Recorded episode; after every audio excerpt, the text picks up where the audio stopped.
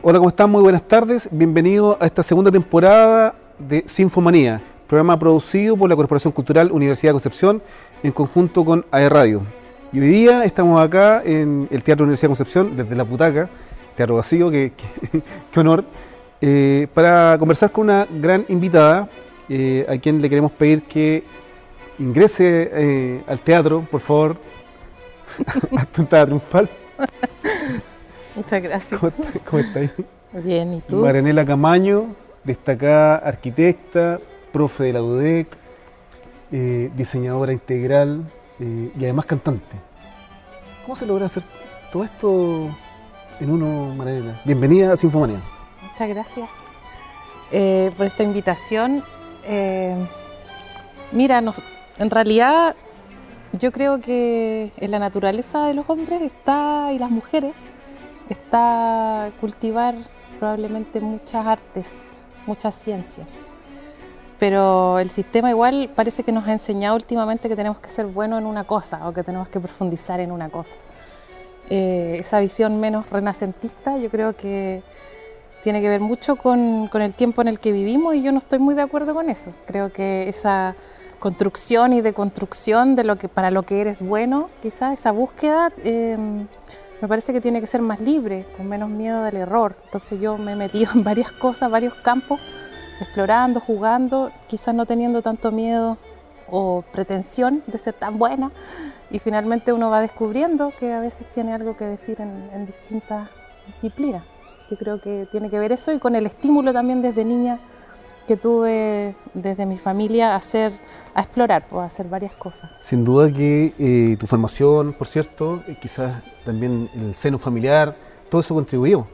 Eh, y bueno, queremos ir eh, contándoles a nuestros amigos de Sinfomanía, este programa que ya te cuento que, que está en su segunda temporada y que va todos los jueves a las 18.30 por las plataformas de Radio, por Quebec, eh, donde hemos estado con, con grandes invitados que también han, han hablado a ti, como por ejemplo Cristian Juque, que la- nos tocó La entrevistarla online en, en tiempos de pandemia, ella estaba en Italia y estaba haciendo también algunas cositas acá en Chile. eh, eh, bueno, ella, tú, y dentro del mundo de, de- de las artes también, quienes no pararon, eh, quienes no, nos los detuvo la pandemia y siguieron haciendo cosas. Entonces, me gustaría que, que nos contaras, quizás desde el inicio, cómo, cómo comienza esta influencia de las artes en tu vida, quizás por tu, familia, la música, con tu hermano, Tatán. Sí.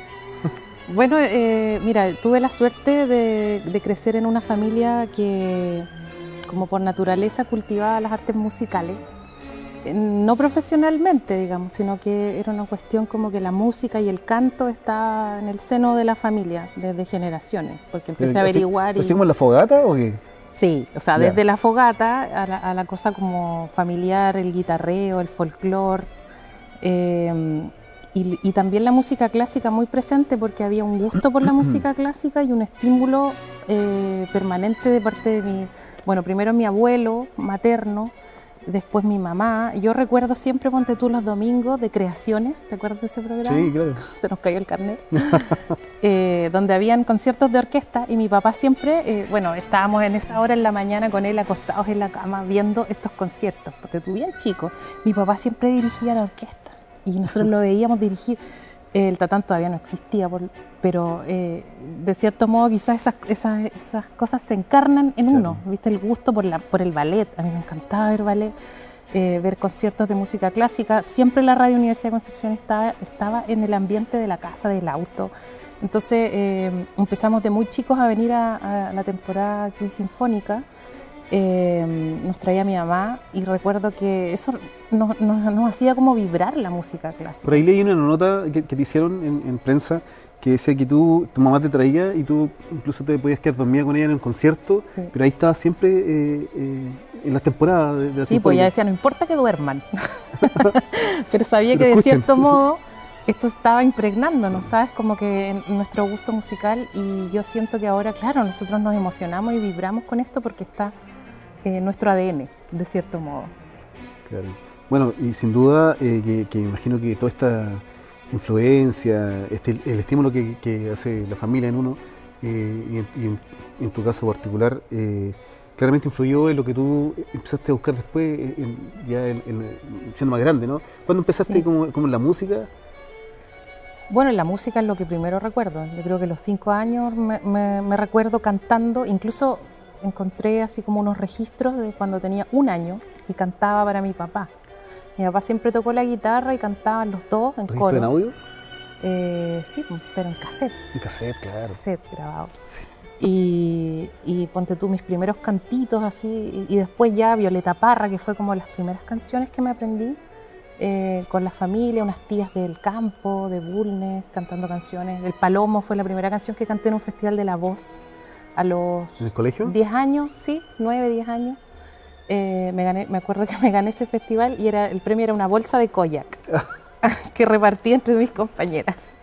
Bueno, y eso también fue importante al colegio. El colegio en que yo estuve, que fue las Madres Dominicas, era un colegio que estimulaba muchísimo eh, la formación, podríamos decir, eh, como en, las artes, ¿no es cierto?, en el deporte, eh, era como de gran nivel. O sea, ahí te decían, no importa que tú seas la mejor alumna, pero no puedes no estar en una actividad programática. Y había danza flamenca, coro. Yo estuve en el coro desde los siete años hasta, lo, hasta que salí del colegio en cuarto medio. Y, fue una tremenda escuela, o sea, una tremenda escuela musical, de aprender a leer música, de aprender a cantar con otras voces, a, como educar el oído. Porque más ahí también con los compañeros, los amigos, se va estimulando también esta, esta suerte como de pertenecer a un grupo, armar banda, qué sé yo. Sí, por supuesto, o sea, el, trabajo como colectivo en, en las artes es súper es súper bonito también, es como el deporte, como el trabajo equipo. Es lo que decías tú, como de trabajar con otros, aprender a escuchar. En el coro, eh, el coro es, una gran escuela porque tú estás trabajando en comunión y no tiene que resaltar nadie. O sea, ojalá seamos lo más eh, homogéneo como sonido. Entonces es un trabajo muy colaborativo. Nadie destaca por sobre otro. Nadie destaca. Bueno, salvo que hagas unos solos y cosas así, pero, pero en general es un trabajo colaborativo y de escucharse, de aprender a escucharse. Pero también tú perteneciste al, coro de, de la DEC, Sí, pues mira, yo entré a estudiar arquitectura y durante los años que estudié arquitectura no hice nada más que estudiar arquitectura, que en realidad no, no, no, era posible en esos años porque era, la formación era muy, muy, muy exigente y, apenas salí de arquitectura, eh, lo primero que hice fue entrar al coro sinfónico después de ver una ópera acá. ¿Te acuerdas qué ópera? Sí, era La Flauta Mágica, eh, que además es una ópera que me encanta. Y cuando vi a la gente del coro, me acuerdo que divisé a una compañera del colegio, que yo nunca la vi en coro en el colegio. Entonces yo dije, oh, porque yo, para mí el coro era como algo inalcanzable, el coro sinfónico lo veía tan profesional. Y como yo venía a las temporadas de conciertos, y la verdad es que fue, fue bonito porque dije, bueno, ella mira que ni siquiera cantaba en el colegio y ahora está en el coro, voy a audicionar. Audicioné y quedé, y de hecho canté el tiro de solista en unos octetos cuartetos que hubo en la sinfonía coral que hicimos de Beethoven. Así que, y de ahí óperas, quedé eh, seleccionada en unas, eh, en unas óperas, empezamos a viajar con la orquesta, conocí a los músicos de la orquesta y ahí sucedieron más cosas. Pero nunca te dio así como decir, voy a dejar la carrera de arquitectura y me voy a dedicar a la música. ¿Siempre lo viste como algo paralelo o, complementario en este caso? Sí, ni siquiera complementario. Yo creo que. que... te escape, ¿no? Sí, de, cierto modo sí. A mí el, volver al teatro, o sea, el venir al teatro ya desde el escenario me cambió absolutamente la óptica de, mi relación con las artes desde, desde ser espectadora, entre comillas, a, ser creadora. Entonces, primero cantando en las óperas, yo aprendí mucho, ponte tú, de, estar dentro de una ópera como intérprete, eh, en el coro, por supuesto, sinfónico, porque yo, yo siempre decía, aprendí mucho de Germán Droghetti, por ejemplo, porque vestía, vestía lo que él eh, hacía, pero siempre estaba observando, o sea, cómo, cómo, cómo hacía, no sé, por ejemplo, los, los sombreros, me acuerdo, Em, los vestidos, nos, ponían estos corsés. Entonces había todo un trabajo súper interesante y, a mí, claro, mientras me vestían o cuando teníamos los trajes ahí colgados, eh, observaba toda la, delicadeza, la sutileza, el diseño y aprendí sus bocetos que estaban pegados en los camarines. Y para mí fue una escuela, Germán, sin saber él que estaba formando a alguien ahí. Después lo supo Y después eh, él apostó por mí también, tuve unas conversaciones súper lindas. ¿Te tocó trabajar con él en alguna oportunidad? Nunca trabajamos juntos como, como diseñadores, pero sí, eh, él, yo recuerdo con mucho cariño que en un estreno que hice de una ópera en Santiago, en el Teatro Las Condes, él eh, me esperó hasta que yo salí, que fue harto tiempo, y, y tuvimos una conversación súper linda. Como, ¿te acuerdas, Nela? Me dijo que te dije que si querías hacer esto tenías que ser la mejor. Eh, así que te felicito porque fue un trabajo increíble, así como desde él me vio desde que yo andaba aquí pululando en los camarines, eh, como esta creatividad que yo admiraba, hasta me, aconsejó cuando me fui a Barcelona y después a la vuelta me fue, me fue a ver en ese estreno que para mí fue súper importante, la primera vez que estrenaba en Santiago, entonces eh, lo recuerdo con muchísimo cariño. Cabe mencionar de que Germán Droguetti, destacado artista, ¿no? que, que recientemente falleció eh, eh, y que, estuvo a cargo de, muchas de las producciones que se hicieron acá en este en Chile, referente nacional. Sí, por supuesto. Germán es un maestro de muchas generaciones y, yo voy a estar siempre agradecida a él porque fue una inspiración para mí, su trabajo. Y, cuando, y cuando tú estabas, bueno, tú lo decías, el camarín y veías los, bocetos de él, eh, tú, ya, tú ya eras arquitecto, ¿no?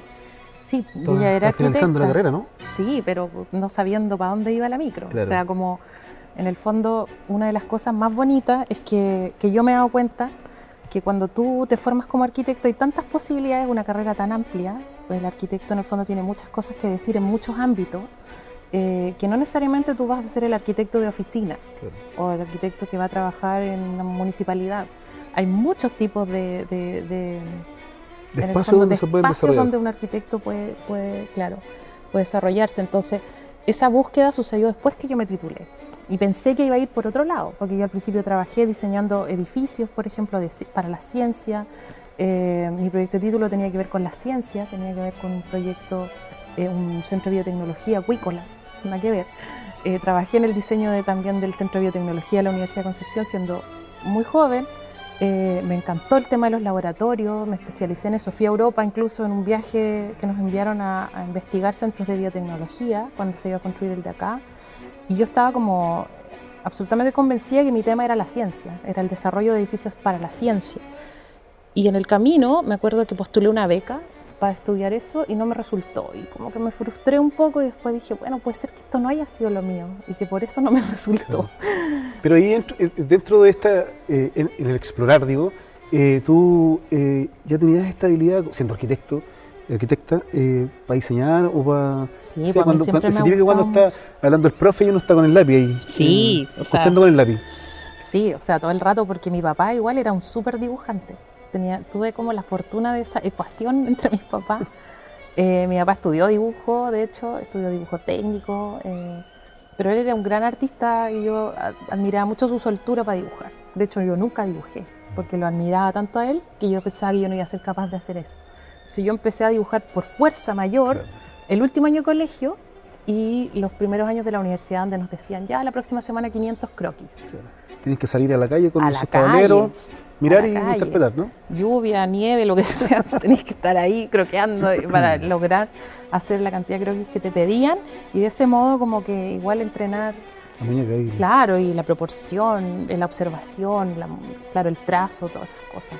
Así que fue, fue todo un desafío. Por eso yo creo que, que elegí la arquitectura, pues sentía que ahí convivían muchas de las artes que a mí me gustaban. O sea, los primeros años son muy estimulantes en lo, artístico. Pero también eh, quizás, quizás viviste como toda este, esta evolución desde lo análogo también a lo digital. Total, yo todavía sigo siendo súper análoga, o sea, trabajo con lo digital y todo, pero creo yo que mi fortaleza está, o sea, eh, la velocidad que tiene lo análogo, cuando tú vas eh, registrando, dibujando y todo eso, tiene otra, otro tiempo, ¿cierto? Que te permite ser más reflexivo. ¿Ya? Igual en el, en el cotidiano uno está como, em, podríamos decir, tienes que reaccionar rápido porque a veces los proyectos tampoco son con muchos plazos, con muchos tiempos, uno tiene que trabajar rápido. Pero para mí la bitácora, el dibujo, el croquis, el boceto, todo eso es como súper elemental. Y me encanta también y me gusta traspasarlo a mis alumnos. ¿Y te gustó ese, ese, ese proceso, no? ¿Ese proceso de qué? Del análogo a lo digital cuando, No, para nada. cuando uno está ahí como con el lápiz y después tiene que pasar al AutoCAD, no sé. No, no me costó, fíjate, no me costó mucho porque, mm, bueno, en los últimos años de la, de la carrera recién empezamos con lo digital, pues los primeros años fueron todos a mano. Aprendí las técnicas de dibujo de mi papá, eh, del pasado a tinta, que era una cantidad de tiempo que tú dibujabas en plantilla, después ponías encima un papel vegetal y pasabas a tinta con distintos vegetal, grosores. Y además de repente se te ahí, no sé, durmiéndote en la noche ya a 5 de la mañana y se te corría la tinta y tenías con que tiralínea, raspar. Oh, no, sí, o sea, un, una- un trabajo que te hace, en el fondo, te como que te forma también en el oficio. Entonces, fue una escuela, fue toda una escuela. Oye, Marianela, Nela te dicen todos tus amigos, ¿cierto? Sí. Oye, quiero invitarte eh, a hacer la primera pausa musical y vamos a, a ver un, a recrear un video que, que se estrenó hace poquitito acá en el Esterroa. Eh, una tremenda presentación que tuvo la orquesta en el marco de la fiesta de todas y todos que se, que se conmemoró Yo estaba ahí, ¿Estuviste ahí? sí. sí, o sea, sí. tú, tú eras una de, la- de las miles de personas que ovacionó la orquesta cuando, claro, cuando eh, interpretó eh, la última obra cuando estaba dirigiendo Freddy Varela, ¿no? Sí, sí, Bueno, claro. quiero, quiero invitarte a que veamos ese video y a la vuelta seguimos conversando eh, con Mariana Camaño acá en Sinfomanía. Vamos y volvemos.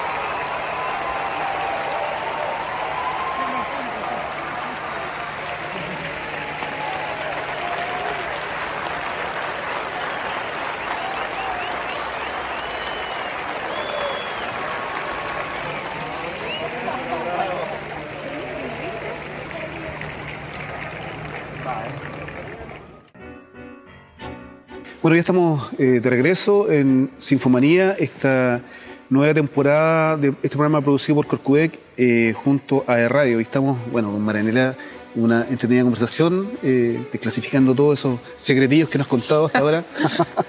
y está, bueno, quería que comentáramos un poco, tú que estuviste ahí en el público ese día, en el Roa, ¿qué te pasó cuando todo el mundo estuvo ovacionando la orquesta en esta fiesta de todos y todos? Mira, fue súper bonito porque de hecho yo fui con pretensiones de quedarme un rato porque teníamos cosas que hacer ahí con mi mamá, me acuerdo. Eh, y al final nos quedamos hasta la noche, hasta que cerró y culminó el, show. Estábamos, eh, fue un show, ah, sí, de alto nivel. ¿Viste hasta que terminaron los tres? Sí. Y bueno, el tema fue que cuando aparece la orquesta, igual yo le tengo tanto cariño a la orquesta que no sé si es tan objetivo mi comentario, pero, pero lo que sí me pude dar cuenta, que aparte que sonaron genial, y estaba Freddy, igual que un personaje que, entrañable, que, que yo, de hecho yo al Freddy lo recuerdo desde que él era niño, nunca se lo he dicho, ¿ah? pero Freddy era un niño prodigio que estaba tocando, a veces tocaba en otros colegios y una vez me acuerdo que lo invitaron a mi colegio cuando era muy niño a tocar violín. Y, eso igual me quedó grabado. Porque, ¿Pero tú no lo conocías personalmente? No, no lo conocía. Freddy tiene que haber tenido, unos 10 años. O sea, yo te digo, por ahí, 10, 12 años. Y, fue a tocar al colegio, me, acuerdo de eso. Entonces fue bonito verlo ahí frente a la orquesta dirigiendo y, en realidad lo, lo, que la gente quiere a la orquesta. O sea, tú te diste cuenta que la gente lo ovacionó de pie. O sea, fue una cosa eh, súper bonita. Como yo desde el público me, me di cuenta de esa energía que venía de vuelta desde el público a la orquesta y yo creo que eso es muy reconfortante. O sea, es que mencionas que además este era un espectáculo, eh, como de los pocos espectáculos de vuelta de la pandemia, masivo, con bandas de rock, con, un público que no consume quizás... Súper eh, familiar, súper heterogéneo. Claro, pero, pero que a lo mejor no consume cotidianamente la música sinfónica.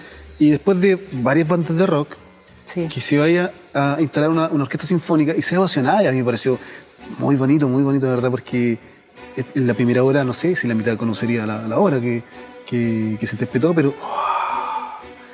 yo creo que los músicos igual tenían que los músicos que estaban ahí tocando miraban. Sí, no sé, eso se notaba también, se notaba en la energía de, de la orquesta, estaban todos emocionados, estábamos todos emocionados. Fue, fue una bonita experiencia. Bueno, eh, eh, ya conversado un poco sobre este, todo este tema de la, de la de la vuelta a la normalidad. ¿Cómo estuvo tu, tu trabajo, bueno, en la docencia, eh, en esta mm, suerte de incursión de, la carrera en online? ¿Cómo, te fue a ti eh, como docente, pero cómo también viste desde, desde la mirada de los, de los, estudiantes, todo este proceso que fue nuevo para todo el mundo? Sí, mira, yo soy profesora de primer año, entonces me tocó recibir dos generaciones de primer año que que ingresaban a la universidad. Entonces yo estuve como en esos ámbitos, como en el fondo yo siento que ellos quizás no sabían tanto lo que se estaban perdiendo porque tampoco conocían el formato presencial de la universidad. Claro. Pero tratamos los profes de hacer lo, posible por eh, acercar eh, los procesos eh, creativos que se dan ahí, constructivos, reflexivos. Por ejemplo, antes tú partías todos los años con primer año y nos íbamos a hacer un viaje. Entonces en ese viaje que, por ejemplo, íbamos muchas veces fuimos a Santiago y en Santiago recorríamos edificios eh, de, distintas épocas, conversando con ellos en la calle, terminando el día, comiendo juntos. Un city tour. Hacíamos un city tour, hacíamos un estudio previo con los profes que íbamos y, hacíamos rutas durante tres días, todo el día caminando, todo el día visitando, todo el día hablando de arquitectura.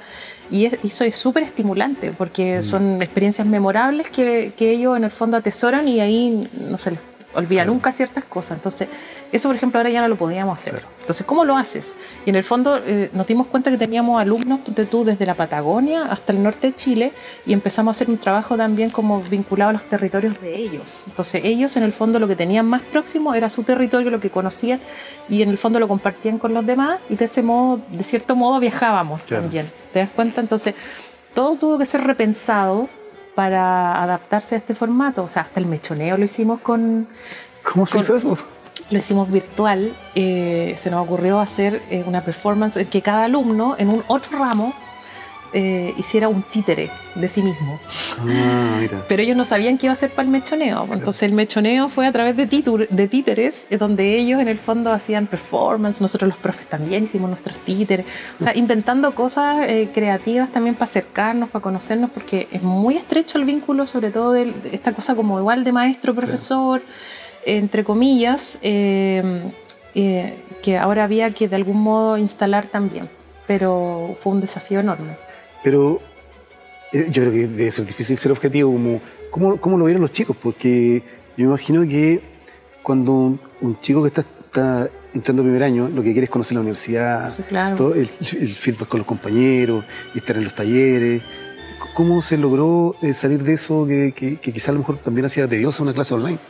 Sí, claro, yo creo que para todos a la, a la larga era, era, muchísimo trabajo también para nosotros de planificación y creación, porque todo era nuevo. Entonces, tú a veces vas a hacer correcciones, pero y en esas correcciones haces como entrega de mucho conocimiento para todo el grupo, pero ahora en el fondo eh, no estabas en ese taller presencial, estabas en un formato online. Entonces, eh, estábamos todos bien cansados al final y cuando volvimos a esta, a esta, fase híbrida, con los talleres sobre todo, de hecho yo vengo de, de la universidad que fui a hacer clase hoy día, presencial es otra cosa, es claro. distinto, o sea, salir a recorrer el campus, conversar con ellos ahí, ver los ejemplos, eh, es otra experiencia. Así que bueno, esperamos, así como vamos, que se vuelva a reactivar así al 100%. Ahí como también, si te tocó ir con los chicos de como desencantamiento quizás también por, por, este proceso como tan... Yo no lo vi tan así, yeah. pero yo creo que ahora en el fondo ellos están como ansiosos de, de, de esta cosa más presencial okay. y, y, están muchos viniéndose a Conce a vivir, eh, porque además hay muchos alumnos que son de, de ciudades pequeñas, entonces el venirse a Concepción eh, o el separarse de las familias eh, también claro. es un crecimiento a todo nivel, una experiencia como súper super potente. Eh, ¿El tema presencial no es obligatorio o, o sí? Sí, para lo, ¿Sí? sí, por lo menos para los ramos de taller claro. eh, tenemos que tener al menos una vez a la semana eh, presencial. Y estamos ahí con los talleres habilitados en formato híbrido. ¿Y, ¿Y sabes dónde, dónde se enamoran de la carrera? ¿Cuando ven lo práctico? Sí, de todas maneras, de todas maneras. Cuando uno aprende a ver la arquitectura, valorarla, caminarla, recorrerla, y, y qué mejor que eso sea como de la mano de un, de un, de un profe, una profe. Yo creo que ahí incluso en lo informal, te diría yo. Yo me aprendí a enamorar de la arquitectura. Eh, recuerdo mucho a un profe que nos llevaba, ponte tú, a los ciclos de cinearte que se hacían antes aquí en el teatro, en el cine romano. Sí. Eh, aquí mismo, a, a, los ciclos que se hacían aquí en el teatro.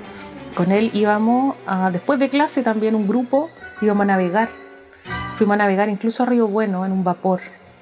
Eh, fuimos a Valparaíso. Nos decía, para entender la ciudad hay que mirarla desde el mar, una ciudad como esta. Y nos íbamos todos, salíamos en un lanchón y, y recorríamos los cerros, y, y, íbamos a tomarnos algo al J. Cruz, a comernos una chorrillana. O sea, y, y en el fondo estábamos teniendo experiencias eh, que tenían que ver con la ciudad, con el espacio urbano, eh, con todos los fenómenos para los cuales nosotros después íbamos a, a, a diseñar. Entonces es muy bonito pregnarse de eso a través de los ojos de, una persona que te muestra eso, de, que es valioso para, la formación de un arquitecto y, eso es lo que necesitamos retomar así como con urgencia. ¿Qué opinión tienes tú respecto de, este desarrollo inmobiliario que hoy día eh, está pero creciendo a pasos gigantados y donde cada vez los metros cuadrados de una vivienda son más pequeñas? Eh, ¿cómo, ¿Cómo se entiende o cómo se, les instruye a los chicos cuando están estudiando eh, qué es lo mejor, qué es lo más óptimo o, o, por dónde va la cosa. O sea, yo creo que hay que conocer en ese sentido eh, lo que se ha hecho de calidad, la vivienda social de calidad, los barrios eh, sociales de calidad y contrastarlo con la realidad que, que, en el fondo está ahora regida eh, por el mercado. O sea, esta cuestión se liberó y, y, y el Estado dejó de cierto modo de controlar la calidad de la vivienda, por ejemplo, la calidad de, de, espacios educativos y cosas así que antes existían vinculados a, eh, al, al, control, entre, entre, comillas, de calidad del Estado.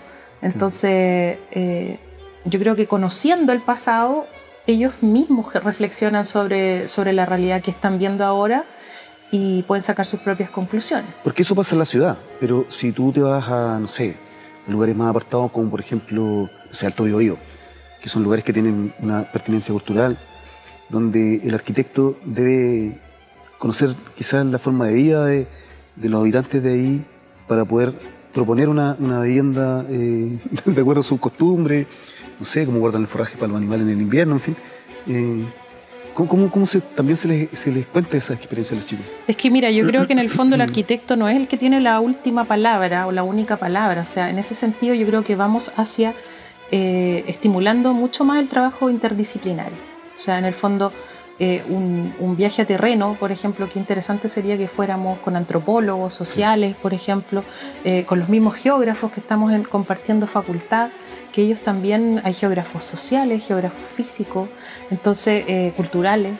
Eh, entonces, en el fondo, eh, yo creo que ahí cuando se convierte, o sea, cuando el arquitecto logra traducir esa realidad que es compleja de la mano de lo que pueden aportar otras disciplinas eh, y pones al servicio su sensibilidad y sus dotes, se supone, también en el diseño, ahí se logra un producto de calidad que es sensible, que observa la realidad y que la interpreta y puede generar eh, una buena arquitectura. Yo creo que para allá vamos, o sea, en el fondo, que todos tenemos que abrirnos mucho más. Antes los arquitectos éramos los arquitectos que los arquitectos, conversando de arquitectura, y ahora no es tan así, y me gusta que no sea así. Quiero llevarte al 2010. Estuviste en Barcelona haciendo un máster ahí, eh, se llama Arte y Espacio Efímero. Arquitectura, Arte, Espacio Efímero, sí, 2009, 2000, 2000. En realidad me fui el 2008. viví en Barcelona 2008 y 2009 y volví a Chile el 2010. Cuéntanos esa experiencia, cómo, cómo, cómo ocurrió. Mira, súper estimulada por lo que estaba viviendo aquí en el teatro. Porque, de hecho, en esta búsqueda de. Mm, o sea, cuando ya logro llegar a la ópera, eh, como intérprete y, digo, aquí está lo mío en el escenario, aquí se junta la música, aquí se junta el diseño, aquí se junta la arquitectura. Em, yo dije, tengo que profesionalizarme en este ámbito. Esto es lo que a mí me mueve, me conmueve, me hace vibrar y yo quiero trabajar en esto. Entonces, lo primero que hago es que me voy a estudiar al Teatro Colón de Buenos Aires en los veranos. Nos fuimos con unos cantantes de acá líricos, la Evelyn, que ahora está en, Evelyn Vergara, que está en, está en Francia, y Pablo Castillo, que está acá, eh, nos fuimos. Y ellos fueron a hacer clases de canto, que se yo, actuación, y yo fui a tomar clases de escenografía, de iluminación, de realización escenográfica. Y, ahí yo me di cuenta que no, que de todas maneras yo tenía que seguir en esto, pero acá no había nada, nada que en lo que yo pudiera, a menos que hubiese entrado a estudiar, por ejemplo, diseño teatral desde cero, que era estudiar otra carrera. Entonces busqué por todo el mundo, en realidad, programas de formación en que pudiera eh, tomar mi formación de arquitecta y llevarla a esto de la escenografía. Y había este programa de arquitectura, arte y espacio efímero, y que era un poco así como, ¿de qué se trata esto? Vi el programa, me pareció genial, habían cursos de escenografía, de iluminación, pero además de eso, eh, museografía, eh, intervenciones urbanas, performance, un montón de cosas. Entonces dije, vamos. Y me puse la meta de postular a una beca que me la gané, afortunadamente, a nivel nacional, y pude ir a estudiar allá. Entonces viví dos años en una ciudad súper estimulante, llena de cultura, de arte, de festivales, de... que yo me acuerdo y como que me... Cada lleno de aventura. lleno de aventura. Europa es un país que además está todo cerca, entonces viajé mucho, conocí muchos países y, la verdad es que eso fue una escuela también, como de ver, ver cosas, eh, experimentar y vivir también, a propósito de lo que tú decías delante, vivir y experimentar ciudades que, son, que en el fondo son el primer mundo,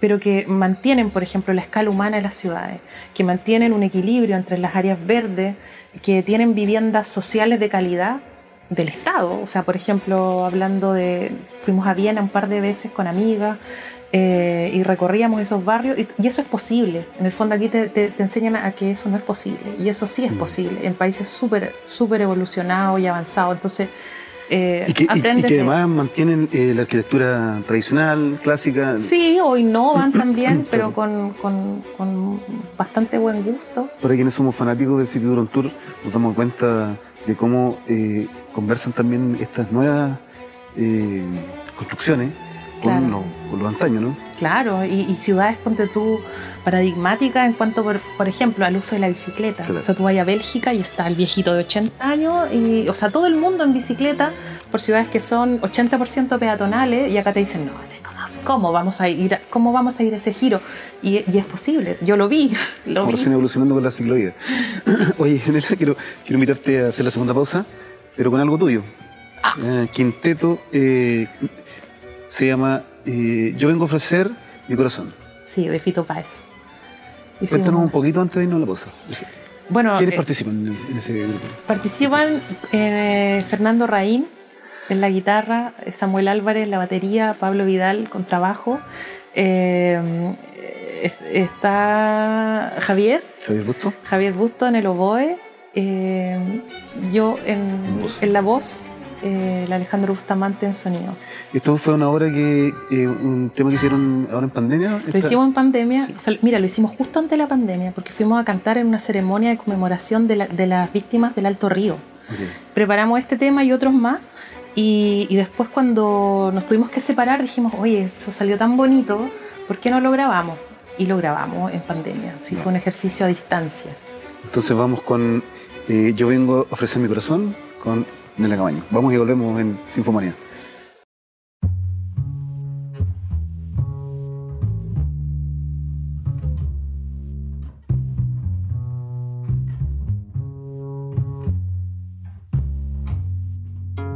¿Quién dijo que todo está perdido? Yo vengo a ofrecer mi corazón. Tanta sangre que se llevó el río. Yo vengo a ofrecer mi corazón. No será tan fácil ya sé qué pasa. No será tan simple como pensaba, como abrir el pecho y sacar el alma. Una cuchillada del amor, luna de los pobres siempre abierta. Vengo a ofrecer mi corazón. Con un documento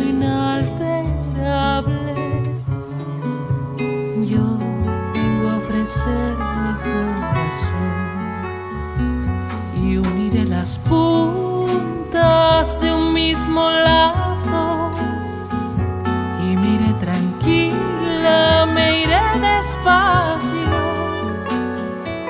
Te daré todo y me darás algo, algo que me alivie un poco más. Cuando no haya nadie cerca o lejos, yo vengo a ofrecer mi corazón. Cuando los satélites no alcancen. Yo vengo a ofrecer mi corazón y hablo de países y de esperanzas. Hablo por la vida, hablo por